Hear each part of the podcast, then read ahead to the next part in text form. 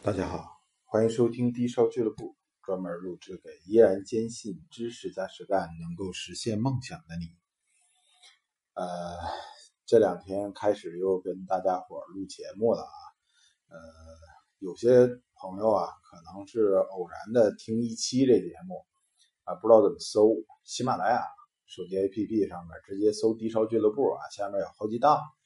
就是我自己做的，有关于吃喝玩乐的，还有关于这个珠宝鉴定的。然后有些朋友呢，听好多珠宝鉴定，发现我好像不讲翡翠和和田玉。其实呢，我有专门讲翡翠的这个翡翠鉴定骗局，还有这个专门讲和田玉，讲这个和田玉中国凝固的中国文化这个专栏。那么大家伙儿也都可以专门去听一听。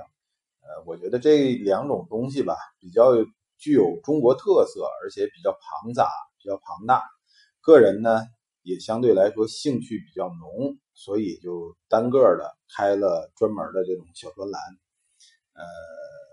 暂时呢，在这个珠宝鉴定里头，可能之前讲和田玉讲的非常少。呃，这样吧，今天我再多插一期，呃，关于和田玉的东西，在这珠宝鉴定这个专栏里面。呃，在这个和田玉里头啊，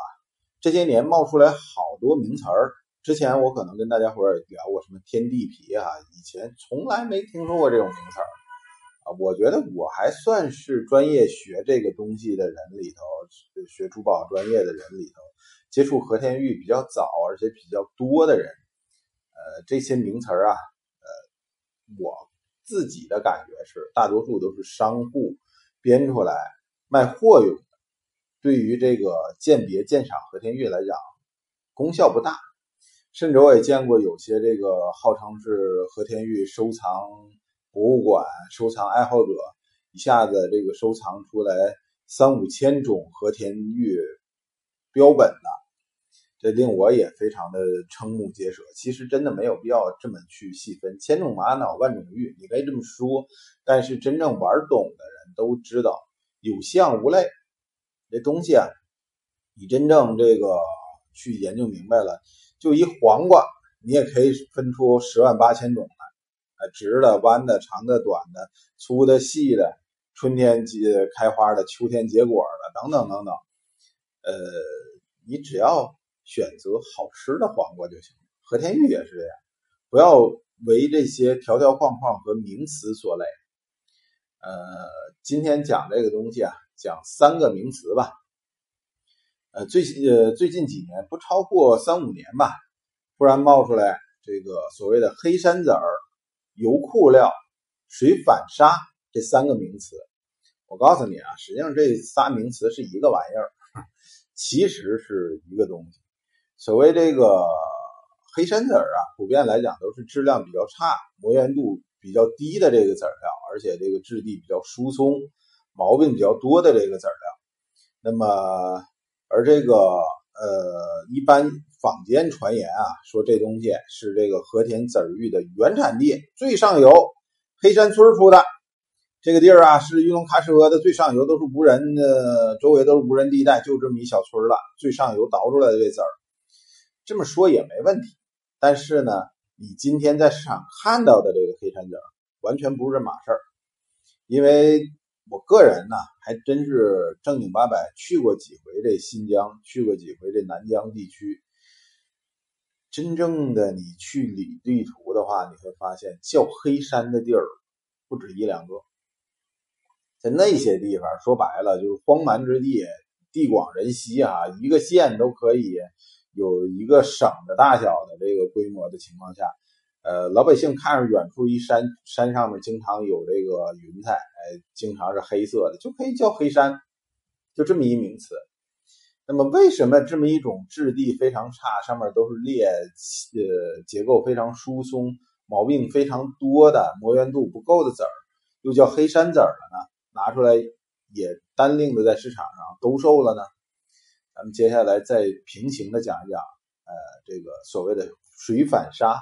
水反沙呀，一般的这个人都说说这个籽料啊，是由于这个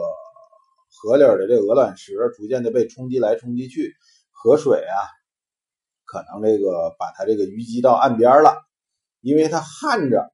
长期接受不到水流的滋润，所以水反沙也是跟黑山子的那个状态差不多少，都是说这个大多数出现好多松懈的部分，呃，反出浆点、白点、裂的碎屑等等等等，呃，特别的感觉干，质量差这些籽料。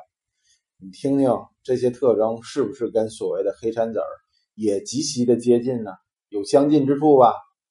另外一个，这名好听，叫油库料。油库料啊，光是这名词就有好多这个坊间的传言。有一种说法说油库料产在某个大油库旁边，哎，这个传的比较凶。还有一种说法说这油库料这个词儿啊，压根是伪语，哎，是译音。这个意思是啥呀？说是这种是表面上这个有点黑点的这个籽料。呃，油库料特征是什么呢？油库料普遍的特征是，呃，比较公认的特征啊，是它这个籽料的表皮有很多黑色的小片状的石墨。呃，这个让大家伙看起来觉得哎挺怪的，一黑色的芝麻点儿都在。皮里肉外这么一个表层的状态，一小片一小片的，像黑芝麻似的，甚至比黑芝麻还小啊！它与这个新疆产出的这个青花不一样，青花往往是烟雾状的在里面的，与这个这个呃青海里的烟青的这黑色也不一样，与俄罗斯黑糖也不一样，它都是籽料，就在表皮上面有侧茬的这种石墨的小黑色的这种小片片。这其实啊，说白了，跟前两者我跟大家伙讲的这个水反沙还有黑山籽儿完全是一码事儿。为什么呀？它是由于这些籽料在河里面的这些籽料，它这个表皮啊比较疏松，呃，比较有比有比较多的这种小皮裂，非常小，哎，就一般一点的，就好像咱们小朋友那个冬天手没有保养好。然后有那流血的那种，呃，皲裂了，那些皲裂有一有一小丝儿一小丝儿的流血的，斜着往皮肤里头插的那种感觉，那感觉一模一。实际上这是由于它这些籽料的这个质地疏松，表皮有些局部侵入了石墨造成的。所以实际上所谓的油库料，它实际上是一个这个它的黑啊，是一个衍生的，就是次生的，不是原生的状态。呃，说的有点这个过于刻板了啊，有点这个太太专业学术了啊。呃，跟大家伙聊聊这市场吧。说白了，这三种玩意儿起了这三个名词儿是一个东西，什么东西啊？从上游上来讲，它大多数是由于这个历年开采开采出来的这些劣质籽料甩出来的，这个淤积在这个。呃，矿床的这个河河道的旁边的那些废矿堆里头的那些尾矿，它是和田玉，也是籽料，但质量太差呀，做不了什么玩意儿，也卖不了什么钱。在过去采料的时候啊，头些年和田籽玉也没有这么贵的时候，就直接有好多人这个就把它甩到这个河滩上、河岸边上了。这种东西，我不否认这个确实有这个和田上游有这个。黑山村这个地方啊，这个地儿也产籽料，但是这并不是我们广义上面现在在市场上看的所谓的油库料、黑山籽儿、水反沙这个东西。那个普遍来讲，并不是这些东西。你去一趟，实际上人家老乡拿出来的大多数也都是过去人采出来的这些尾矿，在尾矿堆里捡出来这些东西。那么它的特征是什么？尾矿嘛，就经经常直接就扔在这个矿床边、河道边的这个尾矿堆了，是不是？它就是水反沙了，是吧？从水里扔到岸边了，这特征对吧？那么是不是它这个质量都普遍偏差，有大量的小皮裂，很难做成成品？然后这个有些尾矿，个别的一些尾矿还可以的情况下，它。有的时候，表皮的皮裂里面浸入了一定的少量的这石墨或者其他的黑色杂质，这三种东西是一个玩意儿，呃，起了好听的名称，哎，又拿到市场来蒙骗消费者。而好多这种这个半吊子的，有些是这个经营的商家，呃，自以为自己可以拿这个蒙骗消费者了，啊，嘴里永远挂着这些专业名词，然后呢，有一些呢，甚至我发现有个别的那种可笑的这种非常可笑的这种这个也来出来这个。兜售知识的，呃，兜售自己懂和田玉的这些人，也拿出来这个抛出这种这个观点来说，单独的去讲这些和田籽玉中的这个几个专业名词啊，这个呃专业分类的这个籽料啊，把它奉若神明，炒作的价格也非常非常高。其实完全不至于。这个如果你真能分出来这个和田玉质量的质地的好坏的话，包括它的雕工好坏的话。看质量好坏就行了，没必要非得苛求它，呃，是不是天地皮，是不是撒金皮，是不是枣枣红皮，是不是黄芡，这完全不需要。哎呀，说的有点多啊，既然说到这份上了，我就多聊两句。这个年头啊，我和朋友一起到这个卖籽料的这个摊子上面去看，结果看到有一个这个老先生。鬓发须白啊，这这这个斑白了都，这个，但是精神状态很好，呃，非常非常的亢奋，买了一个差不多比乒乓球小一丁点儿，这么一个所谓的黄信籽料的一个大珠子，哎，和另外一个商铺去炫耀，我在旁边过的时候瞄了一眼。看了以后，就觉得，哎，大棒槌，这东西他还特别兴奋，特别亢奋。这几万块钱买来的，然后人家柜台一柜台里头全都是这种黄沁籽料的东西。黄沁是和田玉紫玉里面一个这个这几年炒作比较凶的品种。为什么炒作凶呢？因为造假多。这么多年以来，我看见过的真黄沁屈屈指可数。夸张点说，也就在十块左右，十件东西左右。而这个今天的市场上，居然有一个一个的这个柜台里面摆着一片一片一片一片一片的所谓的黄金，让人看见了以后，这种染色的东西触目惊心。那最可悲的是，有好多这个，嗯，可怕之处，这个老先生他应该还是做这生意的，他自己不懂行。呃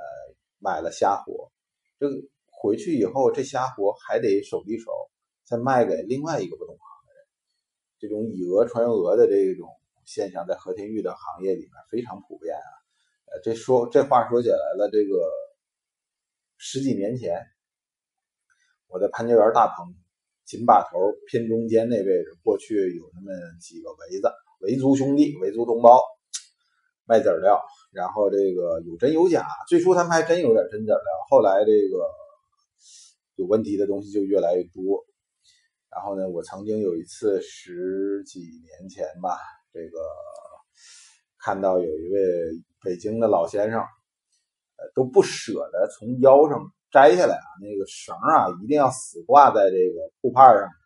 然后呢，大概其有一个一把抓呃的一个。所谓的黄沁原石，我一看是应该是这个碳酸盐或者石英岩的啊，没因为没有走近看，没有细看也不好肯定，但肯定不是透产石、阳起石为主体的这个呃泛和田玉都不是啊，广义和田玉都不是这么一石头，这个也是人工磨制的这么一个类似于茄子的形状，形状就长条那茄子的形状，很很磕手，染的是那种。明黄色，明蒙黄到中黄之间的那种颜色，染的非常非常均匀。最可悲的是什么呀？这老先生倍儿自豪的跟围子炫耀，说：“哎呦，你看这个，你没见过这么好的这个黄芩籽料吧？你看我这个正经的这个鸡蛋黄，漂亮不漂亮？我才花了八千块钱，都不舍得把那绳啊从腰上摘下来，就给人瞪着给人看。”这个我当时瞄了一眼这个维族八郎子的这个表情，那种轻蔑、不屑，而且又有点这种这个看哈哈笑是吧？又又不不点破，看破不说破，然后就看这个老头子在这块耍宝出洋相，哎呀，让人看了以后真的是，哎，长叹一声啊！行了，呃，希望不要这个做这种。钱也并不一定多，但是人真的很傻的这种事情，想买这些东西，想玩这些东西，有时间还是正经八百的多学学多看看，少去犯浑，少去自以为是，呃，多学知识，开卷有益。咱们做这档音频也是这么一个目的啊。如果你觉得我讲的这些东西有些价值，又没有给你们挖坑设套卖你东西的话，欢迎分享给你的朋友，谢谢，再见。